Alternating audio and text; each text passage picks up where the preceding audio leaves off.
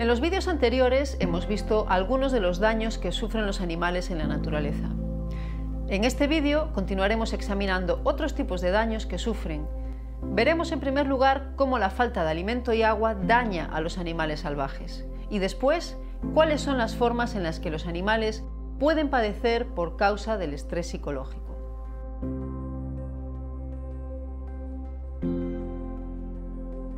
Muchos animales sufren durante largos periodos debido al hambre y a la desnutrición, pero consiguen sobrevivir. Otros, sin embargo, mueren de inanición. Es más, podría decirse que la principal causa de inanición en la naturaleza es el hecho de nacer en un entorno en el que no hay suficiente comida para todos. Por desgracia, esta es la situación de la mayoría de los animales que vienen al mundo. La mayor parte de especies de animales se reproducen en grandes números. Por ejemplo, los artrópodos y los peces pueden poner desde miles hasta millones de huevos durante su ciclo vital. Esto supondría un crecimiento fuera de control de las poblaciones si la mayoría de las crías sobreviviera. Para que una población permanezca estable, solamente una cría por progenitor de media puede sobrevivir hasta la edad adulta. El resto muere. Muchos de ellos lo hacen por inanición, poco después de nacer o de salir del cascarón. Los que sobrevivan se enfrentarán a un gran número de problemas y peligros que pueden llevar a que sufran por desnutrición, falta de alimento o sed. Los mamíferos jóvenes, separados de manera prematura de sus madres, encuentran en pocas ocasiones la comida que necesitan para sobrevivir. Cuando la comida escasea, una madre puede morir de inanición en un intento de alimentar a sus crías o bien puede rechazar a sus crías optando por no alimentarlas o no dejarlas mamar. En ocasiones las mamíferas desnutridas son incapaces de producir leche. Los recién nacidos de otros animales también pueden morir de inanición porque sus progenitores no consiguen comida suficiente para ellos, o bien ser abandonados como ocurre a menudo en el caso de las ardillas. Los animales no mamíferos pueden sufrir un riesgo de inanición incluso mayor durante el apareamiento y la paternidad, puesto que sus reservas de grasa caen y su acceso a alimentos se reduce. Por ejemplo, los salmones soportan un viaje extenuante río arriba para llegar a su zona de reproducción, nadando a contracorriente y saltando por encima de las cascadas. Durante todo este tiempo no comen nada, algunos sobreviven y realizan el viaje de nuevo en los siguientes años, pero muchos no lo logran, gastando las últimas reservas de energía para reproducirse y morir poco después. Los animales también se enfrentan a periodos de inanición intermitentes y estacionales. Por ejemplo, los ciervos no hibernan ni emigran y muchos de ellos mueren cada invierno debido a la ausencia de refugio y alimento. Ante la falta de alimento, los mamíferos, las aves y los peces pierden en primer lugar las reservas acumuladas de grasa y luego empiezan a consumir la masa muscular como fuente de energía debido a la situación de emergencia. Esto puede producirles debilidad y finalmente resultar letal al atrofiarse sus órganos. Las migraciones y la hibernación son respuestas adaptativas comunes, pero tienen sus propios riesgos. Las migraciones suponen un gran gasto de energía y su éxito depende a menudo de cómo fueron el clima y el acceso a la comida durante las pasadas estaciones de primavera y de verano. Si el animal no ha conseguido alimentarse adecuadamente, es posible que no tenga suficiente reserva de energía para resistir el viaje migratorio. Los invertebrados emplean estrategias similares para superar los periodos de inanición. Muchos de ellos, insectos incluidos, han evolucionado para sobrevivir sin alimento durante meses o incluso años. Otros migran, pero su capacidad de volar puede reducirse por la falta de comida y la desnutrición, llevándoles a la muerte. El problema del hambre empeora cuando la escasez de alimento y la depredación ocurren a la vez. Por ejemplo, cuando saben que hay depredadores en la zona, los ciervos buscan comida en zonas arboladas donde puedan ocultarse, en lugar de en llanuras abiertas donde los depredadores pueden verlos con mayor facilidad. Cuando no existe suficiente alimento en los lugares donde se ocultan, sufren desnutrición y hambre. Y cuando ésta se vuelve crítica, empiezan a dejar las zonas más seguras, con lo que aumenta su vulnerabilidad a los depredadores.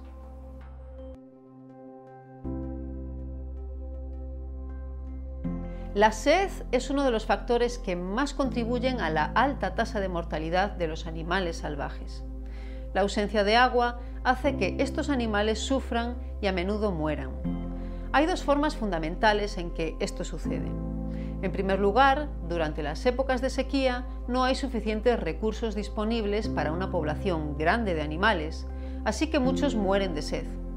Y en segundo lugar, al igual que ocurre con la desnutrición, algunos animales amenazados por la depredación son reticentes a buscar agua por el riesgo que los depredadores suponen y se ocultan en lugares donde hay poca agua o ninguna. La sed obliga a los animales a asumir riesgos para encontrar agua. Cuando abandonan finalmente los lugares donde se ocultan, se encuentran tan debilitados que se vuelven presas fáciles en los abrevaderos y campo abierto. Otros se quedan en su escondrijo hasta que están tan deshidratados que no pueden moverse, siendo incapaces de llegar al agua y muriendo así de sed. La sed extrema es una experiencia espantosa. Provoca una sensación de agotamiento producida por un reducido nivel sanguíneo y el cuerpo intenta compensar la falta de agua aumentando el ritmo respiratorio y cardíaco. Luego llegan los mareos y el colapso y por último la muerte. En ocasiones las autoridades responden a la sequía o a la falta de alimento de formas que dañan a los animales afectados. Algunas veces se aprueban medidas que suponen matarlos deliberadamente de inanición. Por ejemplo, esto ocurre cuando se prohíbe dar de comer a las palomas urbanas para que mueran y sus poblaciones se reduzcan. Estos son solo algunos ejemplos de las muchas formas en que los animales sufren y mueren en la naturaleza debido a la falta de alimento y agua. En la siguiente parte de este vídeo veremos otra manera en que los animales pueden sufrir enormemente y que pueden tener un gran número de causas, el estrés psicológico.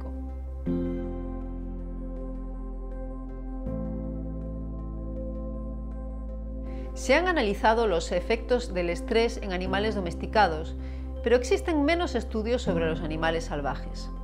La gravedad y el número de factores estresantes que afectan a los animales salvajes se han subestimado en la investigación científica, excepto en lo relativo a los efectos de la cautividad en ellos. Los animales salvajes tienen que enfrentarse a diario a circunstancias adversas que les resultan estresantes, como traumatismos físicos, falta de alimento, conflictos con otros miembros de su especie o grupo, desplazamientos debido a condiciones climáticas extremas o desastres naturales. Pueden también asustarse por ruidos y sonidos a los que no están acostumbrados. Hay mamíferos, aves y artrópodos que muestran síntomas similares al trastorno por estrés postraumático en respuesta a sucesos estresantes, así como problemas relacionados con la ansiedad, y estados de ánimo negativos que se extienden en los grupos sociales. A continuación veremos el estrés relacionado con la depredación y varios elementos de la vida social.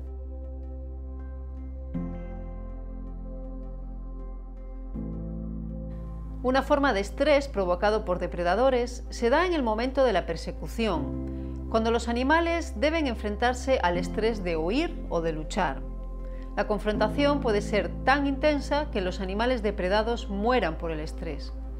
Los animales también sufren estrés cuando, como ya hemos visto, se ven forzados a elegir entre acudir a zonas donde puedan encontrar comida o quedarse en zonas donde haya menos depredadores. En esta situación, los animales no solo padecen hambre, sed y desnutrición, también sufren miedo y un estrés muy notable. Esto puede empeorar debido a ciertas intervenciones humanas que se llevan a cabo con fines ecologistas, como la reintroducción de depredadores en un área determinada para preservar una especie de planta amenazada. Por ejemplo, se reintroducen lobos con la intención de evitar que los ciervos coman ciertas plantas. No solamente los lobos devoran a los ciervos, sino que su presencia también cambia el comportamiento de los ciervos a la hora de pastar.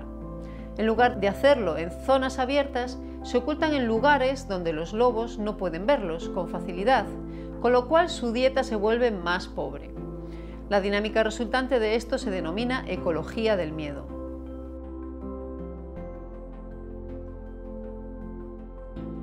Por otra parte, vivir en grupos sociales también implica ciertos costes para los animales, principalmente debido a los conflictos sociales y a la competición. Muchas especies de animales que son sociales y subsociales, como los grillos por ejemplo, tienen jerarquías de dominio. Aunque una gran parte de la lucha por la posición de la jerarquía es ritual, una parte de ella también implica violencia real o acoso continuo. El estatus social de cada animal en la jerarquía influye de manera dramática en su nivel de bienestar. Se ha observado a menudo respuestas depresivas en animales de las especies sociales en un estrato inferior. Los machos dominantes pueden atacar o amenazar a otros machos.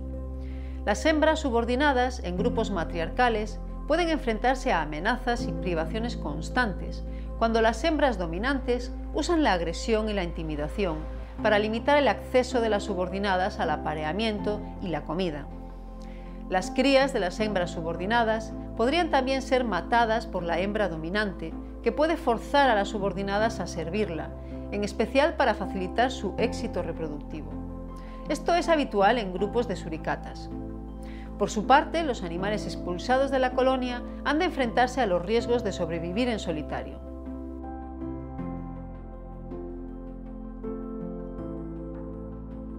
También genera sufrimiento psicológico la separación materna. Esto se ha estudiado en diversas especies sociales. La separación de las madres y crías puede afectarles de forma duradera. Algunas madres que pierden a su cría pueden llevar el cuerpo muerto de ésta o rechazar abandonarlo durante días. Esto se ha observado en primates, en aves, elefantes, cetáceos y muchos otros animales. Los animales huérfanos se enfrentan al miedo y a la soledad. Las crías separadas de sus madres muestran una mayor reacción al estrés durante su vida y un mayor riesgo de sufrir enfermedades. Esto se ha observado en varios animales, como cetáceos, elefantes, roedores y primates. Aunque ello probablemente también ocurra en el caso de otras especies sociales. Además de los efectos de la separación materna, existen muchos otros casos documentados de elefantes, cetáceos, perros, aves y otros animales que muestran aflicción al perder a un miembro de la familia o a un amigo. Animales como los gansos y los patos mantienen la misma pareja de por vida y se afligen cuando la pierden. Un ganso afligido perderá peso, se alejará de su bandada y mostrará un comportamiento sumiso. Si vuelven a tener pareja, por lo general será con otro ganso que también la haya perdido. En definitiva, en este vídeo y en el anterior, hemos podido ver formas muy diversas en que los animales pueden sufrir en la naturaleza. En los siguientes vídeos veremos otras causas de daños físicos y de muertes violentas.